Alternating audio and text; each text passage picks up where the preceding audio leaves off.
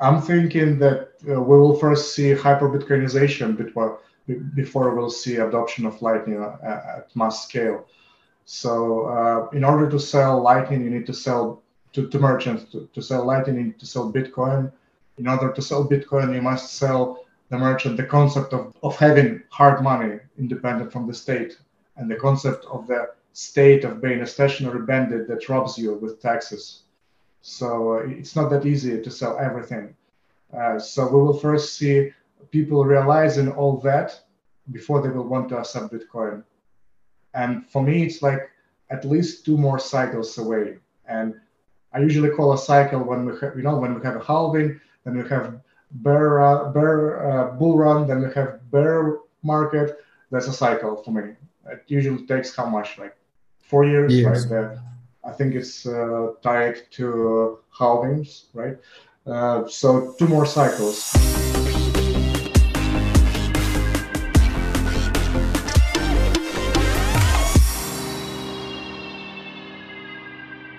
Bienvenidos al podcast de IBEX. Este es nuestro episodio número 21.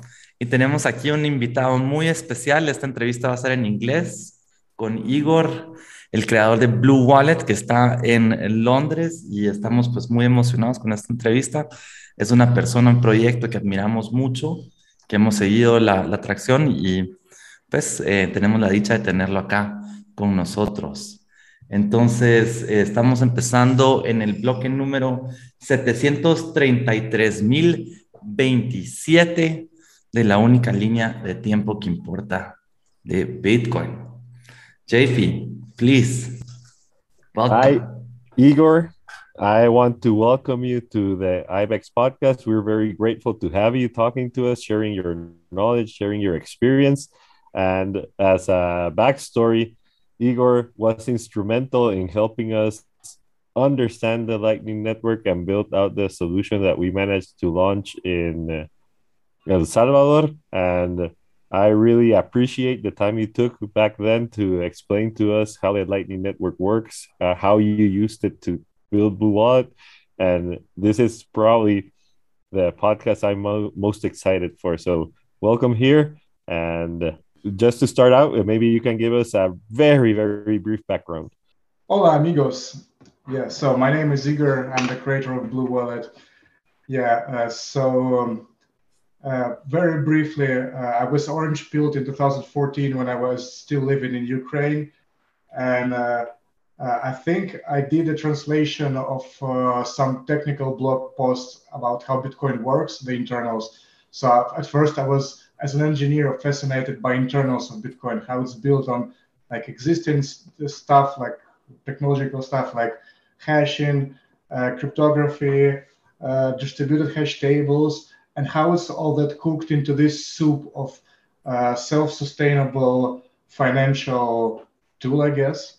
Yes, and the same year I was trying to start investing in some stocks uh, and I couldn't do that in Ukraine. So I tried. I tried to do. I tried to open a, a, broker account in Malta, I think, and I tried to do a bank transfer to Malta, and my bank transfer was uh, denied because, like, the, the, literally the bank support called me and said you're not allowed to move money outside of country, like not for investment, nothing, nothing like that. And I was like, what? Like, why do these people tell me what I can and cannot do with my money? So this was like an aha moment for me. So starting that moment, I stopped being like just a geek who interested in technology, and I was like heavily into buying that and uh, keeping I don't know wealth in Bitcoin. Yes, so this led me to 2017 when I was start thinking actually, okay, uh, I'm I'm really into Bitcoin. What can I do personally to help Bitcoin succeed? Um, and at the time, uh, I, I, had a favorite wallet which was called Bread Wallet, iOS wallet, uh, and it didn't work properly. Uh, like it didn't support flexible fees, it didn't support SegWit, it didn't support uh, important features like replace by fee, like bump transactions or child pays for parent. This is like tools that's that exist in Bitcoin uh, to speed up your transactions if they're not getting confirmed. So, uh, and at the time, it was one of the peaks in Bitcoin price. So, if you're doing a transaction through Bread Wallet, it feels like you're just paying $20 for a transaction and there's no option to choose fee to set lower sats per byte or something, nothing like that.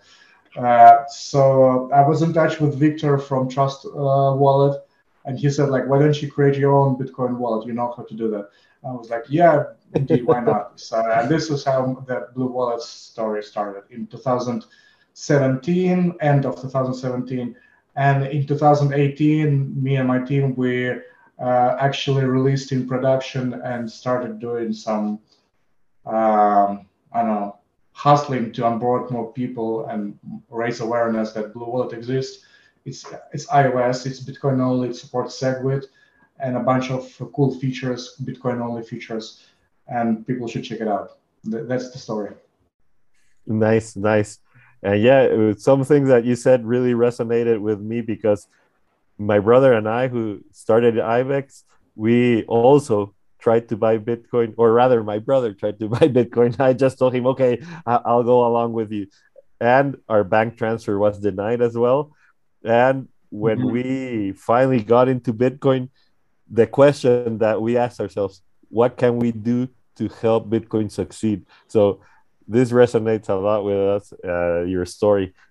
And moving forward with the Blue Wallet project because I finally started using Blue Wallet when I got into the Lightning Network, and I found it to be a really cool wallet to use uh, and for Lightning payments. When did you implement the Lightning Network in Blue Wallet?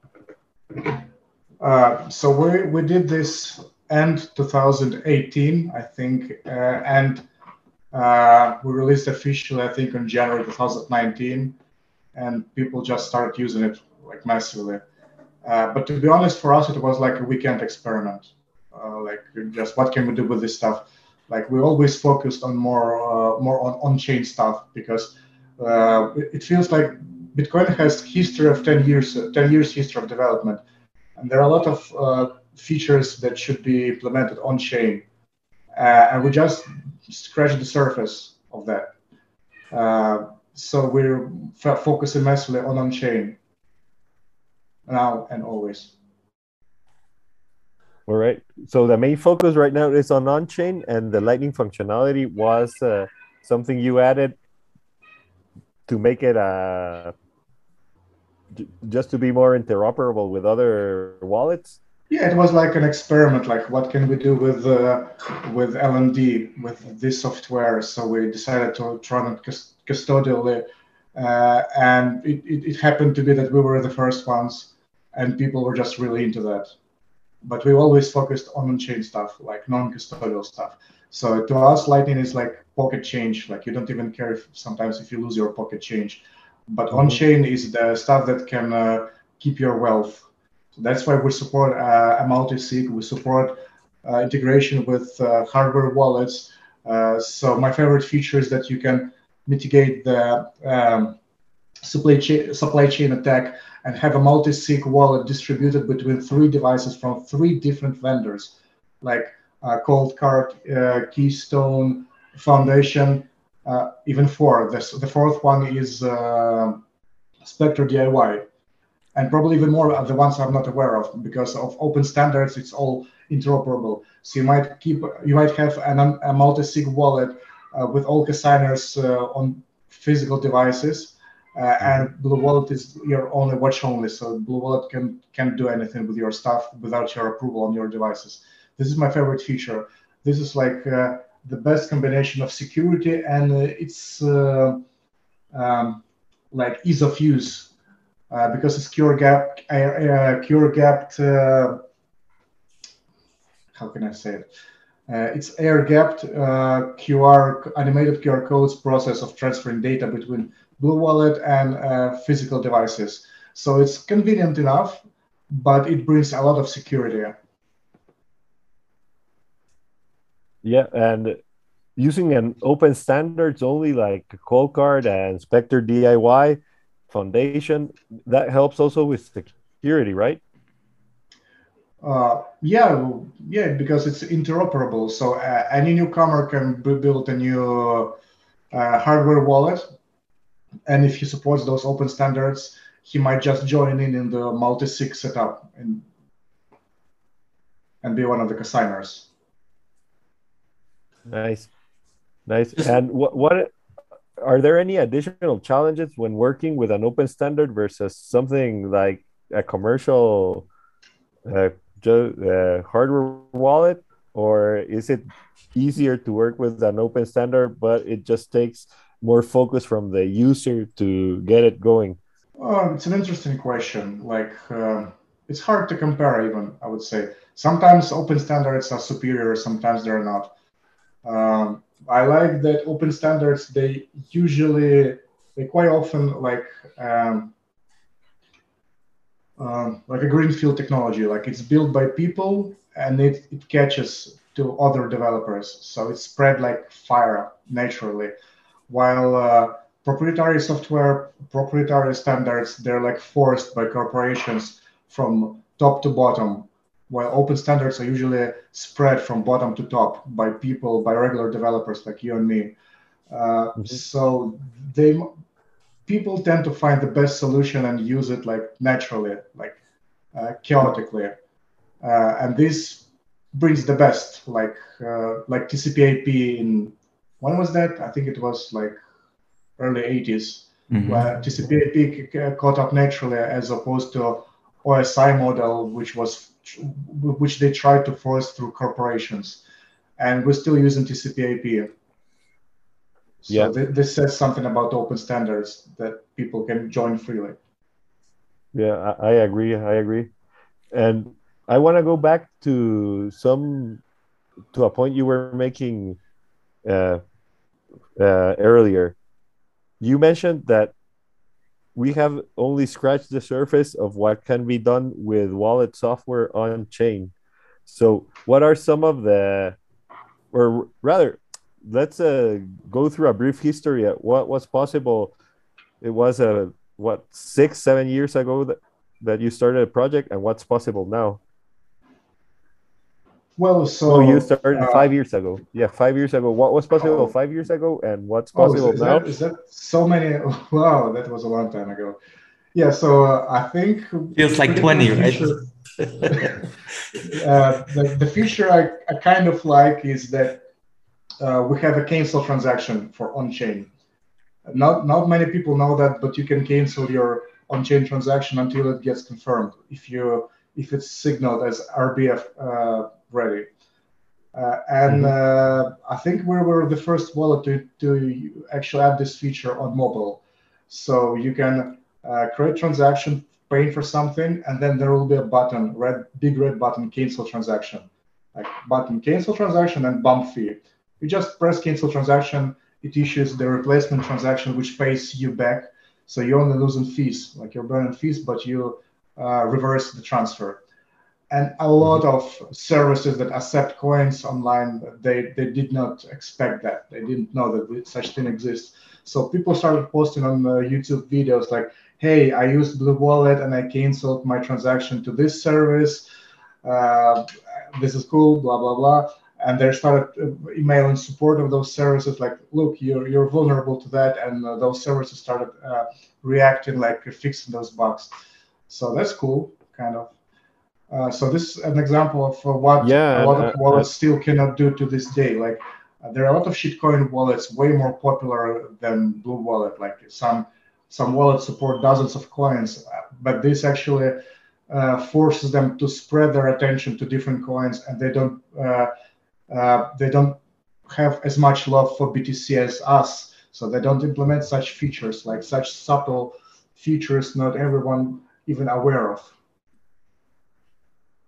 Yeah, I've used the the cancel transaction they replaced by fee, the bump fee, and I found it to be really cool how they work. It's very clever. It's very clever. And have you be, been following the Taproot upgrade uh, closely?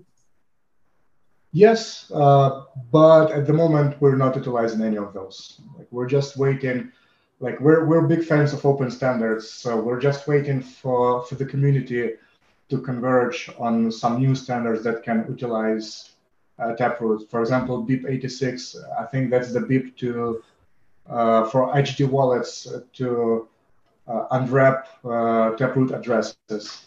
So uh, probably that's that's the thing that we're going to implement next. But all the wild stuff you can do with Tapscript, this is like there's no specifications on any of those, and we don't have. Um, we're not that good to to to create new standards ourselves. Like we're often we are just relying on, on people way smarter than us to come up with good standards, and we're just seeing what what everyone else in the uh, community are adopting, and then we'll probably adopt that. And the, uh, one of the concerns that we've been having, and I think uh, as a whole community, now that Bitcoin has gotten more traction and is uh, getting more attention, is the, the, privacy aspect. The firms like Chainalysis that claim that they can track Bitcoin transactions and the tools that can be created in order to have more privacy and have more fungibility in transactions. Have you experimented with stuff like coin joins, or what is your take on Bitcoin fungibility and privacy? Well, we've got one privacy feature that I really like. This is uh, PayJoin. So PayJoin is a specification that's supported by BTC Pay Server. So if, if you're paying someone who uses BTC Pay Server and they enabled PayJoin support, uh, basically your payment becomes a small mix uh, with uh, server's coins. So you're like effectively mixing your coins. And from chain analysis point of view, it's it's not really possible to see what's going on in this transaction. Uh, so this is, I think, this is the only uh, privacy-focused feature we support right now. So we're thinking like, how can we do any payment at, at PayJoin right now? Probably that's going to be the next challenge but overall, privacy-wise, um, we're trying not to not to be a privacy solution because it's it's really hard to get privacy. It's very easy to lose your privacy. And the, and the last thing I want to do is promise privacy and not provide any privacy. That, that would be awful. Like I think this this kind of stuff might um, might break your life. I'm not. I don't think I don't think it's a good expression, but like it's it's it's a life it might be a life changing for you if you're expecting to have privacy but you're you're not having any at the moment and you're doing some stuff that requires privacy and you and you don't have any. Like this might have severe consequences on your life. So we're trying not to be a privacy solution because we're not experts on privacy at the moment. And, and do you think there's going to be a big push for standards that help with privacy in the near future? Or are we not yet there yet uh, in regards to the tools that that are available to developers like yourself that are working on on wallets? Uh, I think less people are working on privacy than uh, uh overall on uh, other Bitcoin standards. Uh, the standards I'm seeing rising right now is pay PayNyms that are supported by Samourai uh, and Whirlpool by Samourai. So practically, uh, you can build software to support those, and maybe this what uh, Blue Wallet will do next. Actually, we already have some ideas what to do with PayNyms, so maybe one of the next features to implement on Blue Wallet will be PayNyms, but I cannot promise you that. Yeah, uh, but this uh, example is a good example of standards. Yeah, joining in where where someone else has built uh, a tool and then you can help spread the standard. And one of the things uh, I've been thinking a lot about, and I've also actually gone into, I don't know if you've seen the, there's a group that Bitcoin Design Guide, and they talk about the user interface and user experience in constructing wallet. There also was a talk by Giacomo Zucco about the trade-offs you do when, when creating a Bitcoin wallets and how, how did you tackle that question yourself, or did you just build something that you would have liked to use yourself? Yeah, Bitcoin design. I, I saw them, but I think they're quite new. Like probably this created this year or something like that. Last year, yeah, Bitcoin. Last year. So Bitcoin design was a big problem since 2014, maybe earlier. Yeah, definitely earlier. Like the, the original Bitcoin software was ugly. It was hard to use. Um, so we always focused on uh, building something that we would enjoy using, like uh, not don't ask users what do they want because often they do not know what they want. Uh, so we were just doing stuff that we want to see and we want to use without looking back on anyone else. And when you framed the, the design question, was it a main focus having a easy to use wallet, or was it just first make it robust and the, if it's easy to use, it's an added benefit? How did you tackle that that question? That's probably a good question for our UX guy, the our main UX chief, Nuno. Uh, but I would say that uh, in years we added a lot of features to Blue Wallet, uh, and we always try to, I cannot say hide them, but I would say uh, we're trying to introduce those features to users gradually. So if you're a complete noob, you've got only one button to create the wallet, and you will see the seed phrase to write it down. This is quite easy for you. But if you go deeper and deeper into interface, you should discover new features.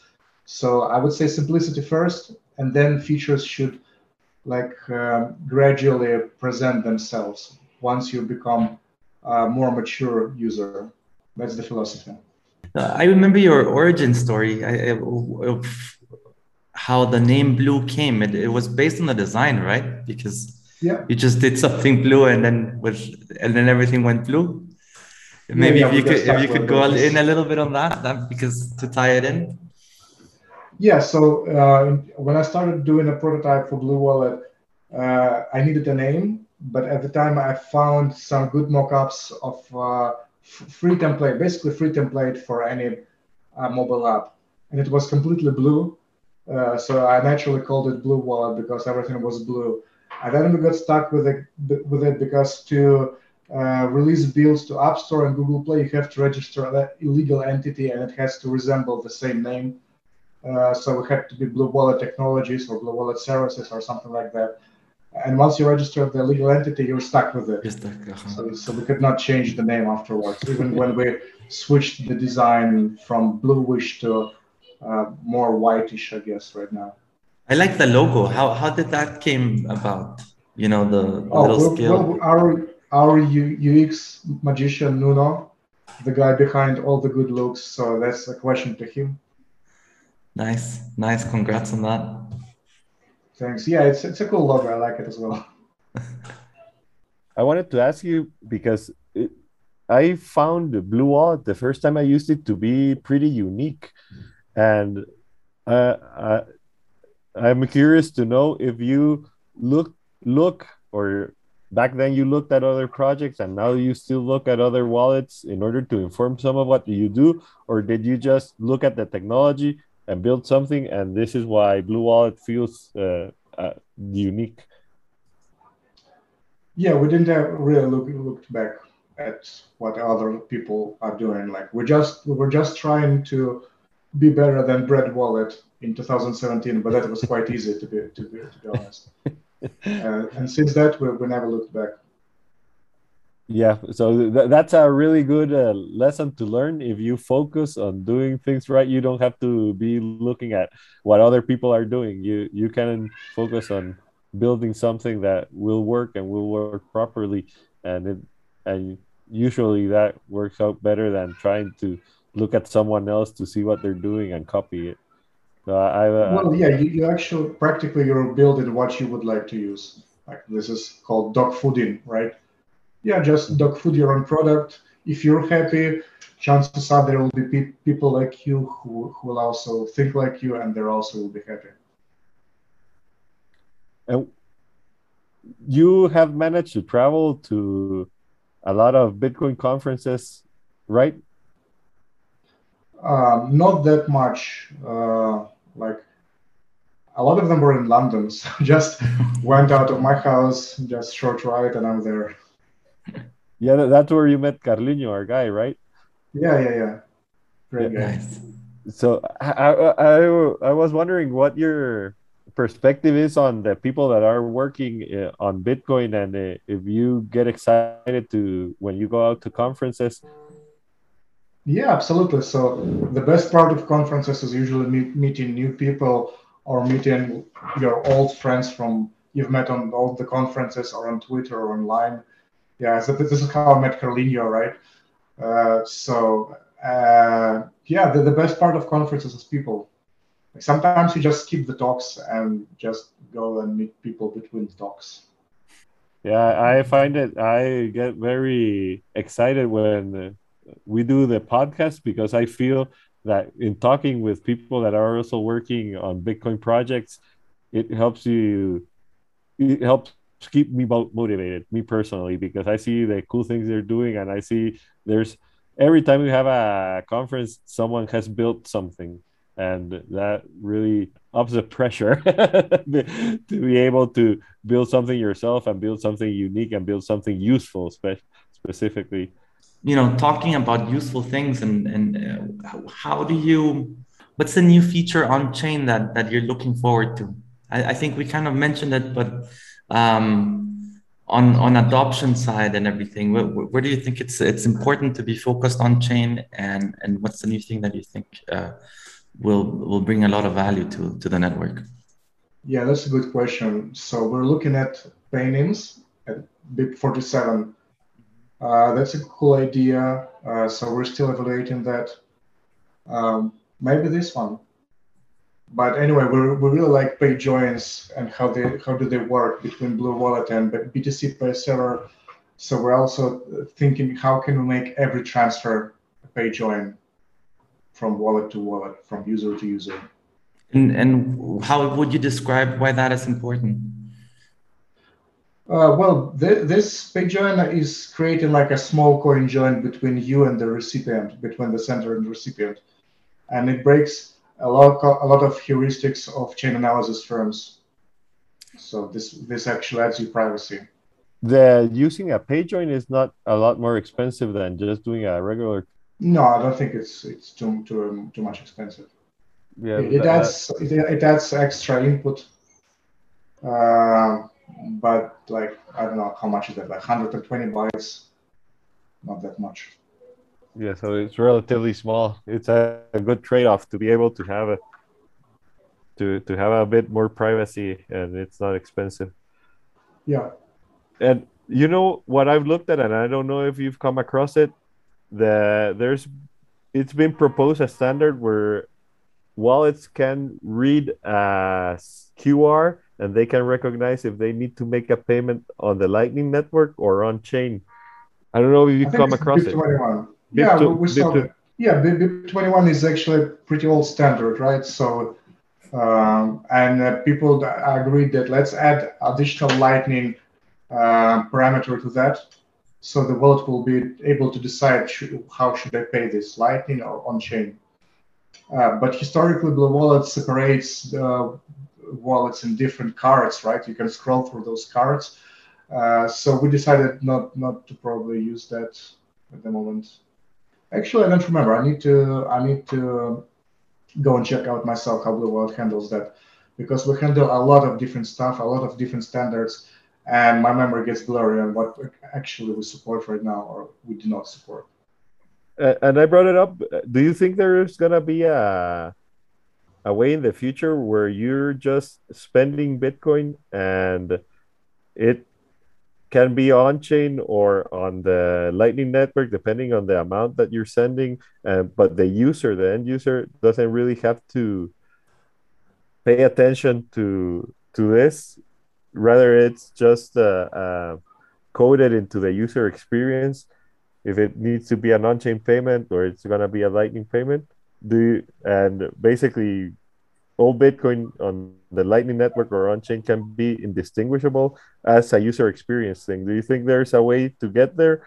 Or is this uh, something that you will always have to be clear okay now i'm playing with lightning now i'm paying on-chain yeah, this is a hard question uh, because Lightning, um, yeah, as they say, Lightning sucks with all its issues.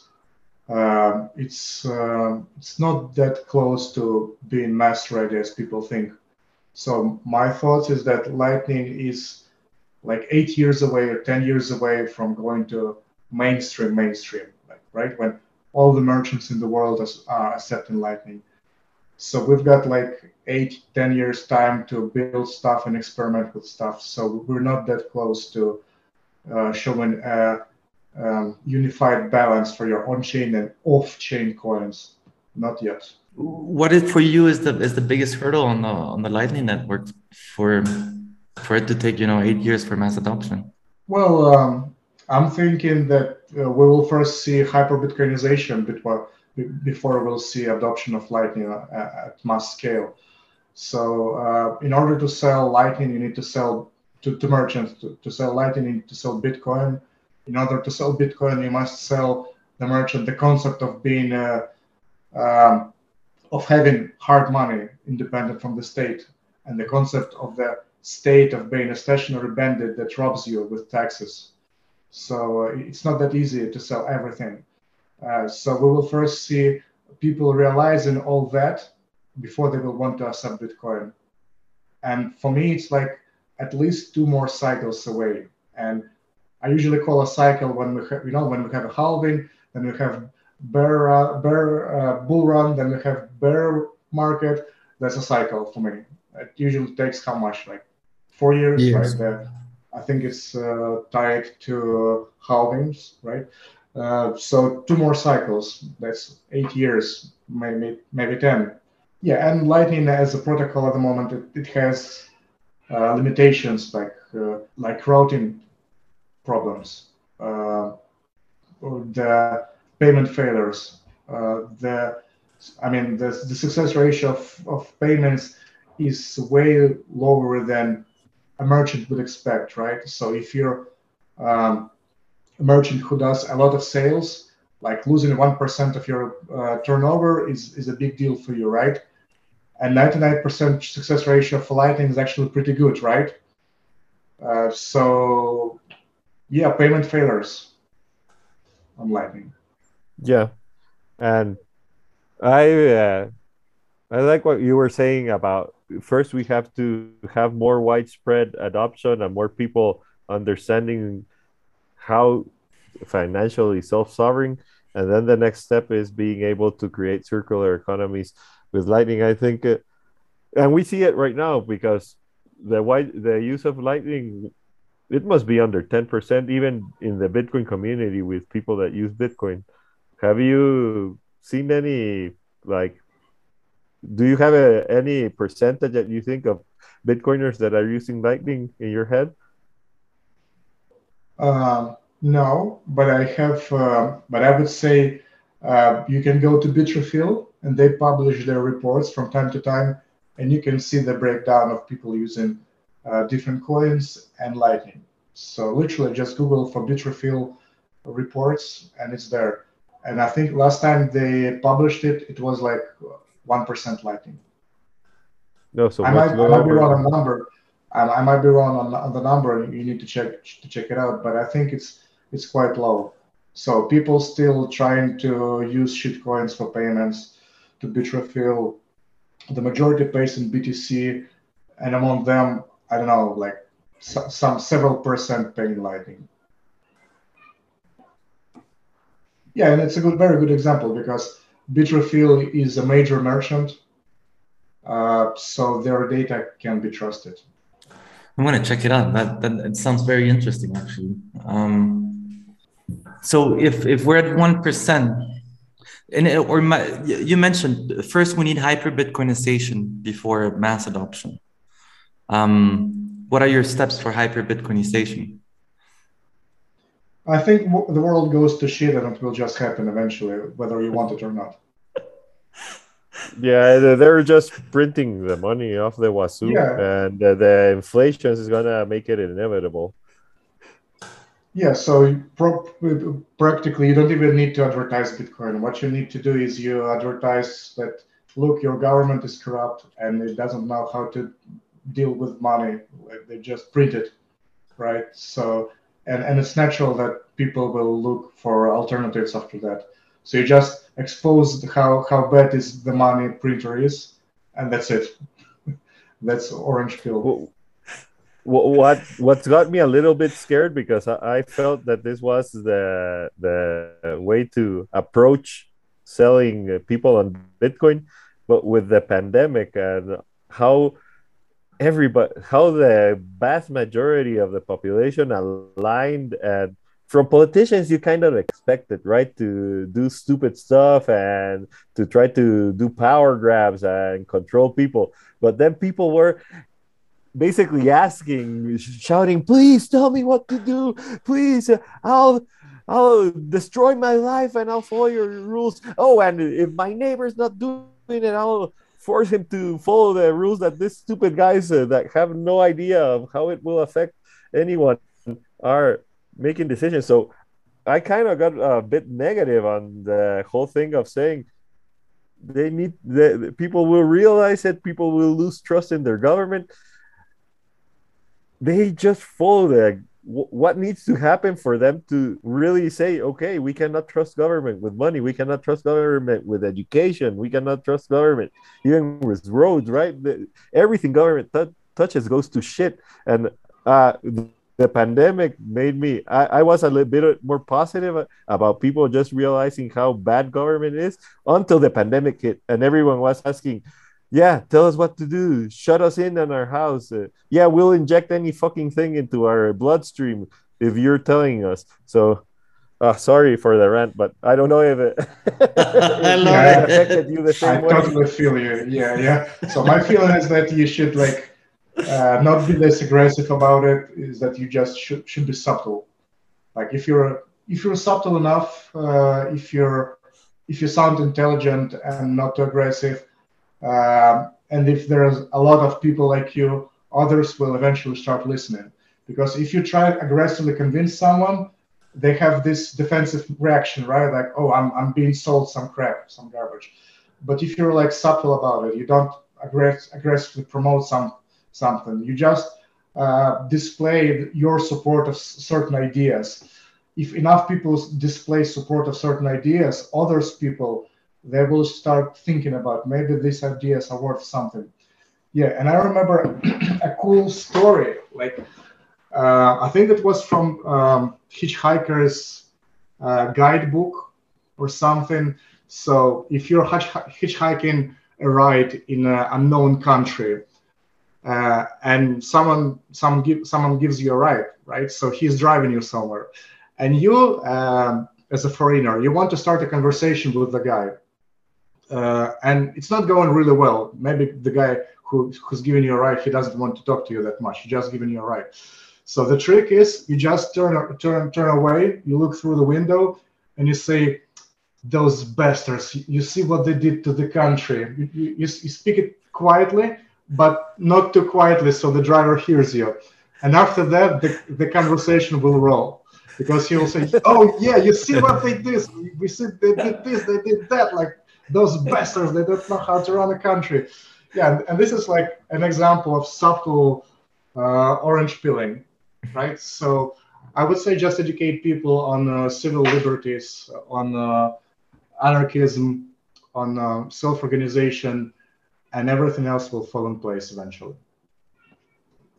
Yeah, yeah. Let them, uh, by their own words, realize how terrible things are because of the government. Yeah, yeah, yeah. The government, like, it's uh, it feels like it's a net negative in the civilization at this point. If I don't remember wrong, I you've spoken a couple of times on anarchism. Could you give us a brief description of, of why it's important for you and how, how do you define it? I don't remember when I was speaking about anarchism. No. Uh, but or you have but, it on your website, right? Or that's it. I oh, yeah, yeah. Crypto anarchy. Yeah. Uh-huh. yeah. Well, I think uh, the anarcho capitalism is just a libertarianism without sugarcoating. Yeah. So if you if you say like, oh, I'm a libertarian, like uh, you have to explain, oh, this is different from from from liberals. Like this is the the the political movement that started early in this century. Uh, like it's it's hard to explain this. But then you say, oh, you know, fuck it, I'm just anarcho-capitalist. It's way easier. you just remove the sugar coating. yes. So anarchy for me is is not chaos. Like a lot of people think that anarchy is equal to chaos. It's not. Uh, anarchy is basically self-organization without a leader, without an authority. Yeah, voluntary, voluntary organization, yeah. voluntary exchange, and let markets yeah. uh, be. Yeah, free. and then if, if you go into uh, proper um, anarcho-capitalism, you'll see uh, cool stuff like NAP, which is non-aggression principle, and how to build your all your systems around the reputation, and the reputa- your reputation becomes like your main asset. So if you're doing something bad, uh, up to killing someone, sometimes uh, if there is a non-aggression principle, uh, you will be just excluded from society non-violently. Non-violently. Interesting.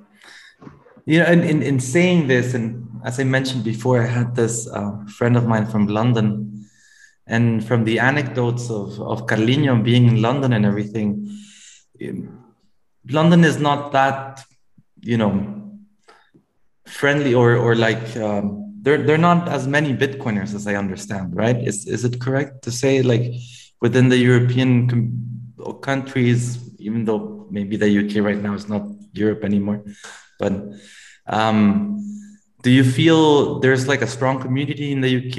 Is, is it is it compared to other? Do you have anything else to compare to?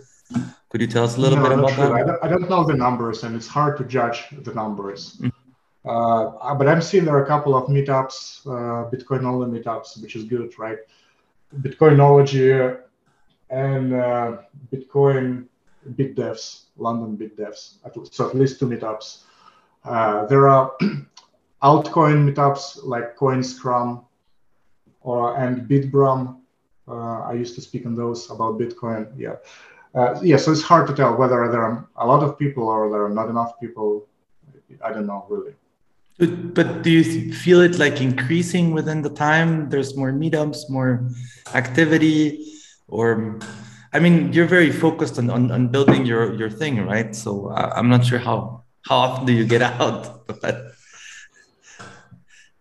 Uh, yeah, well, it, it, it, certainly was way quieter during the bear market. So it, it becomes more events during the bull market. So, yeah, after after Bitcoin will die next time, yeah, we'll see again the, the number of uh, meetups decrease. And then again, it will live again and rise again to new highs, and there will be more meetups. Yeah, but it's really hard to judge if it's a lot or it's not, a, not or if it's too much or too many, and compared to different uh, other cities. And mm-hmm. as, as people say that there is no there's no community in Bitcoin, right? Because the fact that enemies can use the same money is not a bug, it's a feature. So sometimes I think of us as not being part of the community. We're just uh, independent hackers that just want Bitcoin to succeed and civil liberties to, to succeed. I like that. Yeah, and to promote the non-aggression principle, yeah. have it defend your property be much cheaper than an aggressor take your property. Uh, this is uh, um, this is a very long discussion, and it's been done on internet a lot of times. So I would rather not go into this rabbit hole right now. Yeah. All right. So basically, I, Igor, I'm very glad that you talked to us. I'm very what you told us about how you see the designing the wallet and how you operate making the best tool for Bitcoin self custody on Blue Wallet and using open standards. I take away a, a, lot from our talk. Thank you very much. I don't know if Esteban has uh, any further questions, but I I've been very glad to meet you. You're very yeah. Thanks for inviting me. Very... Thanks for having me, guys. No, Gracias, señoras. It's a pleasure having you. Really, thank you for for um, sharing and, and sharing your insights into this. Um, as I mentioned before, and I think I mentioned it in Spanish, we uh, truly admire the, the work uh, you've done and now even more so putting it into context, you know, just hearing it from you straight up. Thank you for that. So let's keep on pushing. Yeah, thanks for having me. Hyper Bitcoinize from here to the world. Uh, we're closing the podcast at the block number 733,029.